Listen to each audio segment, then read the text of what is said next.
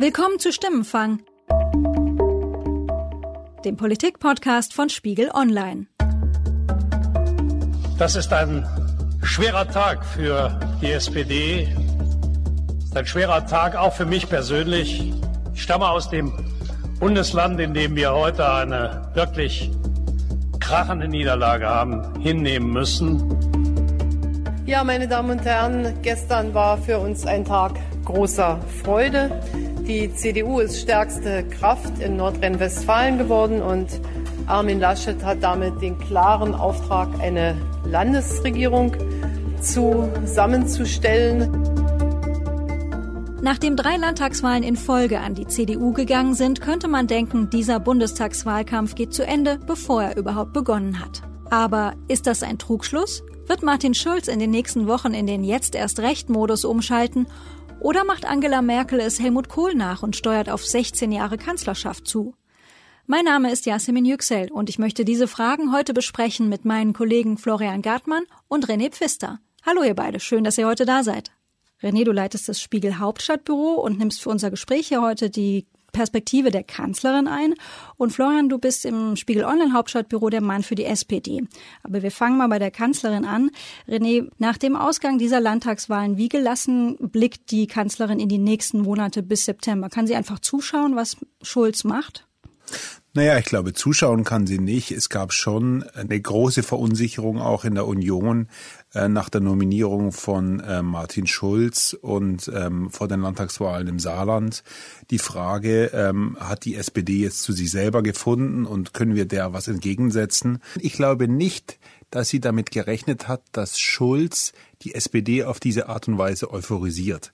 Jetzt ist es nun nach diesen drei Landtagswahlen wieder, äh, sind die sehr wieder ins Tal geholt worden und auf den Boden der Realität. Aber natürlich ähm, hat das für eine ganz große Verunsicherung gesorgt. Und auch bei Merkel, also äh, das war gar keine Frage, dass sie das nie gedacht hätte, dass, ähm, dass ähm, der Rückzug Gabriels für die SPD so eine Befreiung ist. Sie hat dann allerdings, als dann Schulz äh, nominiert worden. Sie hat ja auch gar nicht unbedingt mit dem Rückzug von Gabriel gerechnet, oder? Das war ja sozusagen auch Ich glaube auch, ja, ja. Also sie war da auch davon äh, äh überrascht, absolut. Sie genau. hätte auch damit äh, gerechnet, dass, das dass, dass Gabriel das macht, mhm. ja. Und sie hätte aber auch nicht, glaube ich, das, das in Wahrheit haben wir das, äh, haben ganz viele das nicht gesehen. Ich hätte, ich hätte. Wir waren ja alle gedacht. überrascht. ich hätte, ich hätte auch nicht gedacht, dass ähm, ähm, dass ähm, die SPD, dass für das die, für das, das für die SPD so ein Gefühl der Befreiung äh, ergibt. Und dann, ähm, was auch eine große Rolle gespielt hat, und ich glaube, das haben die Leute, die SPD hat es instinktiv gemerkt, aber auch die Wähler Anfang des Jahres, haben wir es eigentlich mit einer Kanzlerin zu tun, die überhaupt noch will. Also äh, es gab diese berühmte Pressekonferenz da zwischen äh, Horst Seehofer und Angela Merkel, wie sie da saßen mit mit äh, griesgrämigem Gesicht und äh, man konnte da äh, regelrecht fühlen, dass da zwei Parteien nebeneinander sitzen, äh, die sie nicht mehr verstehen und ähm, äh, und äh, wo man nicht sicher sein kann, ob die zu, gemeinsam noch fähig sind, einen Wahlkampf zu bestreiten. Und ich glaube sozusagen, das ähm, äh, hat äh, neben der Befreiung die es ausgelöst hat, dass Gabriel es eben nicht macht, schon dazu beigetragen, dass dieser, wenn man so will, diese Schulz-Euphorie entstanden ist. Also die SPD hatte das Gefühl, diese Union ist schlagbar ähm, und sie hatte natürlich zumindest für eine Weile die, äh, das Gefühl, sie haben den richtigen Kandidaten. Florian, was würdest du sagen, was muss Schulz in den nächsten Wochen überhaupt tun, um auf Augenhöhe wieder zu kommen mit der Kanzlerin? Ja, das ist eine gute Frage. Ähm, in Wahrheit, glaube ich, weiß das die SPD im Moment äh, selbst nicht so recht. Ähm, ich glaube, die SPD ähm, stellt jetzt fest, dass sie eigentlich nie so richtig verstanden hat, wie es äh, zu der Begeisterung für Martin Schulz kommen konnte. Und genauso ratlos stehen sie jetzt vor der aktuellen Situation. Wenigstens die Landtagswahl in Nordrhein-Westfalen war natürlich fest eingepreist für die SPD. Man hatte gedacht, dass das wenigstens so eine kleine Rampe mit Blick auf die Bundestagswahl sein könnte, dass diese Wahl jetzt auch noch verloren gegangen ist, ist natürlich eine absolute Katastrophe für, für die SPD. Und äh, Schulz muss jetzt quasi so eine Art Neustart hinkriegen, aber wie der wirklich gelingen soll, das ist wirklich eine spannende Frage. Er sagt jetzt, er will jetzt endlich konkreter werden. Er spricht von inhaltlichen Akzenten. Er wird jetzt ähm, als nächstes einen Aufschlag zum Thema Bildung machen. Ähm, weitere Aufschläge sind geplant. Ähm, er möchte wieder präsenter sein. Ähm, das Problem ist natürlich auch im Duell mit der Kanzlerin. Äh, die Bundeskanzlerin ist quasi jeden Tag ähm, in den Fernsehnachrichten, weil sie äh, pausenlos ja große Politik macht da kann er natürlich eigentlich nicht mithalten. Und äh, das, glaube ich, hat die SPD in den letzten Wochen erst realisiert, dass das doch ein großes Problem ist. Äh, da wird er, glaube ich, versuchen, wieder mehr vorzukommen. Ähm, aber ob das reicht, um wieder auf Augenhöhe zu kommen, da kann man natürlich durchaus Zweifel haben. Für die SPD wird es jetzt also in den nächsten Wochen ganz klar darum gehen, nach vorne kommen, sich wieder freischaufeln. Und ähm, Florian, wir haben uns dort gesehen. Ich war am, am äh, Wahlabend ja auch im Willy Brandt-Haus und habe die Genossen gefragt, was ihrer Meinung nach jetzt passieren muss. Die Prognose der Forschungsgruppe Wahl für die SPD 30,5 sehr deutliche Verluste, für die 34,5 sehr deutliche Gewinne. Darf ich Sie spontan mal um eine Reaktion bitten? Gerade sehen Sie regelrecht geschockt aus. Ich bin nicht geschockt. Ich habe es letzte Woche schon gesehen. Wir waren letzte Woche auch schon hier. Äh, wer so einen Wahlkampf führt, der kann nur verlieren. Sorry. Was müsste denn Schulz jetzt ändern, beziehungsweise die SPD jetzt ändern, damit er im September noch eine realistische Chance hat? Das ist eine schwierige Frage. Kann man so schnell nicht sagen. Ich sage ganz offen, man müsste ähm, ja, den Leuten rein Wein einschenken. Beispielsweise über Themen, was könnte das sein? Äh, wir müssen uns auch die Frage stellen, für Schulen ist kein Geld da, für Ältere ist kein Geld da. Und äh, wir müssen jetzt hier andere, andere Prioritäten setzen. Hat die SPD jetzt in den letzten Wochen Ihrer Meinung nach zu sehr auf den Hype und zu wenig auf Inhalte gesetzt? Ich sehe ganz offen, die SPD ist ein Steigbügelhalter der Schwarzen gewesen. Aber wie kann es denn sein, dass diese Riesen-Euphorie, die am Anfang des Jahres da war, dass sich das nicht in Wählerstimmen umsetzen lässt? Auch eine gute Frage. Die Euphorie ist äh, hausgemacht gewesen und ich sage ganz offen, am Anfang sind die Luftballons immer voll, sie werden dann irgendwann blasser. Keine Chance. Also ich sehe Schulz noch nicht weiter. Kann die SPD keine Wahlen mehr gewinnen? Was ist da los? Das weiß ich auch nicht. Aber ich habe es befürchtet. Was müsste denn jetzt noch passieren, damit Schulz im September eine echte Chance hat? Naja, es war jetzt eine Landtagswahl und... Es waren jetzt ja drei Landtagswahlen, die an die CDU gingen und nicht an die SPD. Schulz muss mehr, mehr konkret werden und mehr die Themen in Fokus setzen, die jetzt für die Bundestagswahl wichtig sind. Das ist in NRW anscheinend nicht gelungen. Im Januar hätten Sie da gedacht, dass drei Landtagswahlen in Folge an die CDU gehen? Nee, und wie geht's Ihnen heute? Schlecht. Und was müsste passieren, damit Schulz und die SPD im September eine realistische Chance bekommen? Wunder. Diese Dynamik, die im Januar da war, warum lässt sie sich nicht in Wählerstimmen umsetzen? Ich glaube, wir haben zu spät angefangen oder wir haben bisher einfach noch nicht angefangen, unsere Inhalte zu kommunizieren. Eine große Erwartungshaltung geschürt, die hat diesen Aufschwung auch verursacht und das ist dann eben nicht durch Inhalte unterfüttert worden. Also zu viel auf Hype gesetzt, zu wenig auf Inhalte? Ich glaube, es ist eher eine Frage des Timings. Ich glaube nicht, dass man, dass man zu viel auf das eine oder das andere. Ich glaube, man hat einfach das, die, die Inhalte zu spät im Wahlkampf geplant, zumindest für diese Landtagswahlen. Das sind natürlich für die Bundestagswahl werden sie schon noch rechtzeitig kommen, hoffentlich. Aber für diese Landtagswahlen war es zu spät. Ja, Florian, du warst an dem Abend selbst vor Ort. Da ist von einem Wunder, auf das man hofft, die Rede. Es ist aber auch ganz klar, das kommt schon rüber, Enttäuschung und Frust da. Woher könnte denn jetzt überhaupt eine Wechselstimmung kommen, deiner Meinung nach? Ja, ich schweige erstmal, weil mir in Wahrheit im Moment dazu tatsächlich auch wenig einfällt. Also ich glaube, das Wort vom Wunder ist schon, schon richtig. Ich meine, in der Politik ähm, ist viel von Stimmungen abhängig, die sich interessanterweise ja aber oft nicht eben aktiv beeinflussen lassen. Und Fakt ist, dass jetzt eine Stimmung erzeugt worden ist, unter anderem durch diese drei Landtagswahlen, die einfach äh, für die SPD ganz, ganz schwierig ist. Das ist ungefähr so, wie wenn man halt im Fußball im Abstiegskampf ist. Da ähm, gelingt einem dann halt auch erst recht wenig und ähm, so und da steht im Moment halt die SPD. Ne?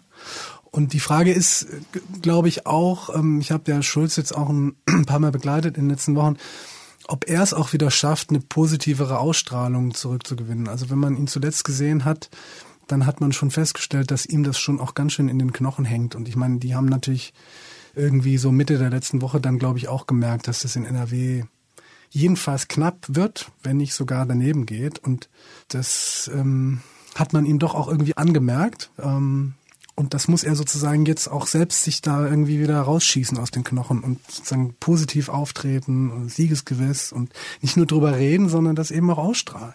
Rausschießen also aus den Knochen. Du, du, sprichst schon so wie die, die Fußballersprache von Schulz. René, wie schätzt du es ein? Ähm, könnte aus irgendeiner Richtung noch eine Wechselstimmung kommen oder sind die Verhältnisse jetzt, jetzt letztlich so nach den Wahlen, die auch Indikatoren waren, klar? Also es wird natürlich jetzt schwer. Ich würde jetzt aber nicht sagen, die Wahl ist jetzt sozusagen schon gewonnen für Angela Merkel. Also was wir am Anfang des Jahres doch schon gesehen haben, ist, dass es den Wunsch gibt, bei, also in der SPD natürlich, aber auch äh, bei den Deutschen, dass es zumindest mal eine Alternative zu dieser Kanzlerin gibt Ja, also dass wir nach diesen zwölf Jahren, wo Merkel das Land geführt hat, gerne jemanden hätten, der ähm, was anderes macht, äh, der man, dem man sich vorstellen kann, dass er das Kanzleramt übernimmt, ja. Weil ich glaube, das tut der Demokratie nicht gut. Das haben die Leute ganz instinktiv gemerkt, dass, dass es nicht sein kann, dass wir eine Wahl nach der anderen haben und wo es nur um die Frage geht, mit wem regiert Merkel weiter. Und ich glaube, das hat natürlich auch schon diese Euphorie ausgelöst, ähm, die, äh, die wir da im Januar und im Februar erlebt haben. Wir, die, die Wahl ist wieder offen. Ähm, es gibt irgendwie sozusagen eine echte Alternative zu Merkel.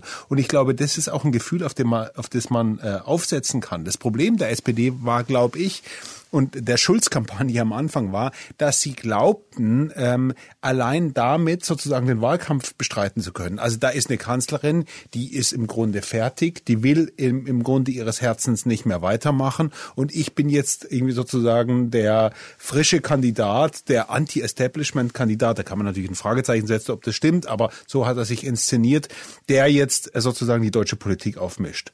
Und ähm, ich glaube, ähm, ähm, in dem Maße, wo sich Merkel dann wieder gefangen hat und wo sich die Union dann auch wieder zusammengerüttelt hat, ähm, wurde dann auch wieder ein starker Gegner daraus. Und da hatte die da hat dann die SPD keine Antwort gefunden. Also es ging dann immer nur um die Frage, der Schulz, der ist so hoch energetisch und er will unbedingt, aber ich meine, das so damit die Wahl zu gewinnen, das ist einfach zu wenig. Man muss dann schon sagen, mit mit mit welchen Inhalten man denn irgendwie die Kanzlerin ablösen will. Und da ähm, an dem Punkt, glaube ich, ist jetzt ja auch die SPD und das ist, da muss man zugegebenermaßen, das muss man auch eingestehen, das ist natürlich schwer. Also die, sozusagen die die äh, die Kanzlerin hat ähm, äh, die CDU sehr weit nach links gerückt. All das, was sozialpolitisch gemacht werden sollte in dieser Legislaturperiode, was die SPD gefordert hat, wurde auch umgesetzt. Der Mindestlohn, die Rente mit 63. Also jetzt die sozusagen die die CDU äh, von links anzugreifen, das ist das große Dilemma. Äh, wie will man das machen, wenn Merkel am Ende immer sagt, ja, okay, klar, äh, bin ich dabei. Florian, siehst du da irgendeinen Ansatz bei den Genossen, damit umzugehen? Sich da frei zu schaufeln, so nenne ich es jetzt mal. Naja, ich glaube, die Hoffnung ist natürlich, ähm, oder eine der Hoffnungen, äh, an die man sich jetzt in der SPD hängt, ist, dass der Fall ähm, Nordrhein-Westfalen und ja zuvor auch ähm, Schleswig-Holstein gezeigt hat, dass der Amtsbonus alleine eben doch nicht garantiert, dass man wiedergewählt wird. Ja? Ähm, das kann man jetzt mit besonders viel Optimismus ja dann eben auch so drehen, dass man sagt, also darauf kann sich Merkel nicht verlassen. Jetzt ist aber eben Frau Merkel nicht Thorsten Albig und auch nicht Hannelore Kraft, sondern Frau Merkel ähm, ist halt schon eine hoch, hoch professionelle Politikerin, sonst wäre sie auch nicht so lange Bundeskanzlerin geblieben. Die andere Hoffnung in der SPD ist natürlich, dass die Weltpolitik vielleicht doch noch irgendwelche äh, Überraschungen übrig hat. Ähm, und ähm, dass insofern irgendwie Merkel vielleicht nochmal in die Defensive geraten könnte. Ähm, aber im Grunde genommen ist das schon so ein bisschen Wunderglaube, der da im Moment auch gepredigt wird. Wenn die Kanzlerin am 24. September das Amt verteidigen kann und wir laufen dann also auf eine vierte Legislaturperiode zu, René, hat sie eigentlich ähm, irgendeine Idee für diese nächsten vier Jahre? Hat sie ein Projekt, hat sie eine Vision, hat sie einen Plan, etwas, das sie umsetzen möchte? Naja, ich, also Ihre Leute sagen ja jetzt, es wird der schwerste Wahlkampf von allen. Wir werden nicht gewählt für das, was wir gemacht haben in den letzten vier Jahren, sondern für das Programm, das ins Schaufenster gestellt wird. Das glaube ich nicht. Also es wird bestimmt irgendwelche Versprechen geben. Die Steuern sollen gesenkt werden. Möglicherweise wird die Mütterrente ausgeweitet, weil die, ähm, die CSU das will. Also da wird schon ein paar Punkte geben, äh, die, äh, die neu sein werden. Aber ich glaube, letztlich wird sein, wird das Versprechen des, der Kampagne sein, ähm, ähm, ihr kennt mich, ja, ich habe äh, Deutschland vernünftig regiert und ähm, gibt mir weitere vier Jahre. Ich glaube, da werden wir jetzt keine großen Überraschungen erleben, auch wenn das jetzt anders kommuniziert wird. Aber was wollen Sie machen? Sozusagen, dass äh, sie, jeder weiß, dass sozusagen äh, eine Kampagne, äh, Sie kennen mich, äh, dass es nicht mehr geht, weil äh, 2013 war das schon der zentrale Spruch in in ähm, in dem Duell mit Peer Steinbrück. Also wird man jetzt versuchen, sozusagen Inhalte ein bisschen stärker ans Fenster zu stellen. Aber im Kern geht es natürlich darum, dass Merkel nochmal den Vertrag verlängert kriegen soll. Ja. Nach diesem Szenario, also eine vierte Legislaturperiode unter der Führung von Angela Merkel, ähm, auch nach diesem Szenario habe ich die Genossen am Wahlabend gefragt. Was für ein Bild kommt Ihnen spontan in den Kopf, wenn Sie denken, Merkel könnte eine vierte Legislaturperiode bekommen in der Bundesrepublik? Mehltau. Na gut, ich bin da natürlich sehr parteiisch. Ich fände es nicht so gut fürs Land. Nicht so sehr wegen, wegen äh, Angela Merkel, sondern eher, weil Sachen mit ihrer Partei nicht durchsetzungsfähig sind, die eigentlich heute in einem modernen Staat wie Deutschland selbstverständlich sein sollten, wie zum Beispiel ein Einwanderungsgesetz, wie zum Beispiel eine Ehe für alle, wie zum Beispiel ähm, Abschaffung des Familiensplittings. Und da gibt es ja relativ viele auch gesellschaftspolitische Themen, die so mit der CDU nicht möglich sind, die eigentlich aus meiner Sicht überfällig sind. Wie wäre es, wenn wir in eine vierte Legislaturperiode Merkel hineingingen? Wäre das gut für die Bundesrepublik? Äh, haben wir im Moment eine bessere Wahl? Frage. Hat es Herr Schulz bis jetzt geschafft? Haben es die anderen geschafft? Nochmal an René. Du hast gesagt, letztlich geht es darum, dass Merkel ihren Vertrag verlängert bekommt. Aber ist das im Augenblick eigentlich ausreichend, wo doch ähm, ja die die Situation scheint mir im Augenblick ein bisschen ruhiger geworden. Die AfD beispielsweise fährt nicht diese Erfolge ein, die man vielleicht im letzten Herbst noch dachte. Trotz allem ist es ausreichend, dass wir eine Deutschland-Managerin im Kanzleramt sitzen haben oder eine Kanzlerin, die eine Vision hat, die etwas gestalten, verändern möchte. Naja, ich würde sagen, dass wir Angela Merkel jetzt in, de, in der vierten Legislaturperiode, dass die sich nochmal ändert, das glaube ich nicht. Also das ist ja sozusagen, wenn, sie, wenn, wenn du so willst, das Wesen der Kanzlerschaft Merkel, dass sie Probleme annimmt, wenn sie, wenn sie entstehen. Sie versucht, sie zu managen und äh, das dann wieder in den Griff zu kriegen. Dass sie, äh, Vision ist ein großes Wort, eine Idee zum Beispiel von Europa entwickelt ähm, und äh, sich dann ranmacht, äh, das, dieses umzusetzen, so, so funktioniert sie nicht. Das, sie ist jemand, der, äh, der äh, keine großen Pläne entwickelt, sondern die Probleme annimmt, wie sie kommen. Und ich glaube nicht, dass sie in der ähm, äh, wenn sie jetzt nochmal gewählt werden sollte, dass sie das ändert. Was anders war, war, glaube ich, die Flüchtlingskrise. Das war jetzt auch kein großer Plan, aber da tat sie schon was. Das wusste sie, glaube ich, auch, was letztlich die Deutschen in großen Teilen so nicht wollen, was sie aber für richtig hielt. Und ich glaube, das ist so ein bisschen auch die narzisstische Kränkung äh, bei Angela Merkel, wenn man so will. Das ist das, glaube ich, worauf sie wirklich stolz ist im Kern, also jetzt nicht in der Ausführung, aber dass sie in einem in einem in einem in einem äh, in einer, in einer Stunde der der ähm, der Schwierigkeiten und ähm, des Drucks äh, sich dafür entschieden hat, humanitär zu handeln. Und dass das ein Thema ist, mit dem sie letztlich keine Kampagne machen kann, äh, weil sie weiß, dass ähm, das äh, unpopulär ist. Das ärgert sie natürlich auch, ja. Und das wird wahrscheinlich auch das Drama sein ihrer Kanzlerschaft, dass sie da was geschaffen hat, wenn man so will, dass sie, dass sie in so einer Notsituation ähm, sich äh, für eine humanitäre Geste entschieden hat und dass das zumindest im Moment nicht anerkannt wird. Ja. Florian, ein Ball, der im, letztlich im Feld der SPD liegen könnte, ist doch, wir haben jetzt auch ähm, bei den Wahlen in Frankreich und in Großbritannien, also auch bei den Diskussionen um Brexit etc., ähm, so viele Themen erlebt, ähm, Angst vor Veränderung, ähm, Angst vor Globalisierung, die Globalisierungsverlierer. Das sind doch eigentlich alles Themen oder Themenfelder, mit denen die SPD traditionell klassisch sehr viele Punkte holen könnte. Warum gelingt es in diesen Bereichen bislang noch nicht oder sagen wir wenig? Naja gut, also die ähm, Wähler, mit denen jetzt ähm, Marine Le Pen äh, in, in Frankreich relativ erfolgreich war oder äh, äh Donald Trump in den USA Präsident wurde, das sind natürlich in Wahrheit dann doch nicht die Leute, die die SPD wählen, weil ähm, das sind ja Leute, die die wollen einfach, dass Dinge anders werden und äh, dass ihnen jemand erzählt, Leute, äh, ich kümmere mich drum und es wird gut. Und wie es gemacht wird, interessiert sie nicht. Das ist natürlich bei der SPD schon anders. Die SPD ist eine Partei, die ja tatsächlich stark programmatisch auftritt und ähm, die ja schon immer sozusagen eine konstruktive Vorstellung hat von dem, wie Dinge funktionieren sollen und das auch relativ genau dann vorher buchstabiert. Das war bei der letzten Bundestagswahl ja teilweise auch das Problem, dass es alles viel zu genau war, beispielsweise was das Steuerprogramm angeht.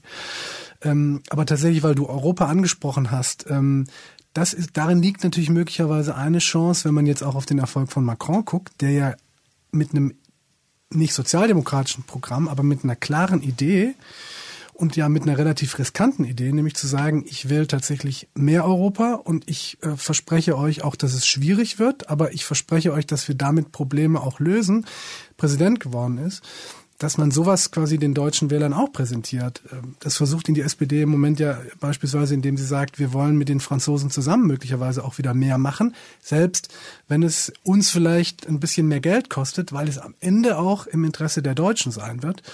Das wäre sozusagen so ein bisschen eine riskante Wette, die man aber eigentlich, würde ich sagen, jetzt eingehen muss, weil man hat eh nichts mehr zu verlieren und entweder das verfängt halt oder es verfängt nicht.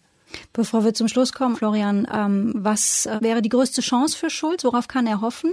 Ähm, René, ähm, was wäre die größte Gefahr für Merkel in den nächsten Monaten?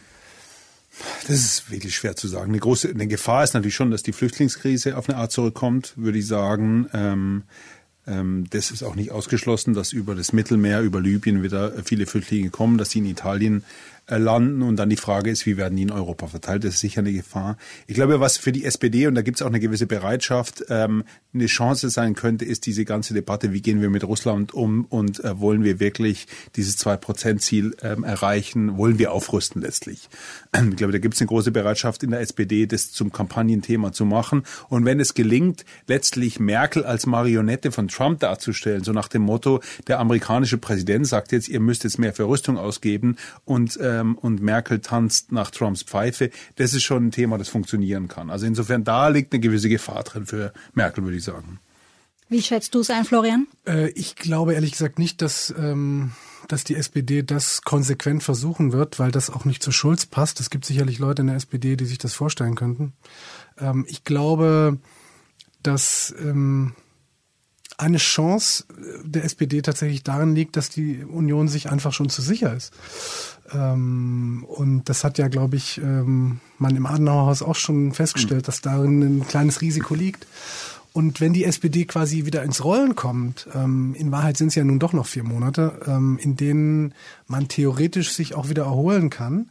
Und die SPD kann ja theoretisch Wahlkampf. Und wenn sie also irgendwann mal ins Rollen kommt und die Union so ein bisschen eingeschläfert ist, ähm, und dann vielleicht noch thematisch ein, zwei Sachen wieder anfangen zu fliegen, vielleicht Europa, dann könnte vielleicht noch was gehen. Aber das sind dann auch relativ viele Duns.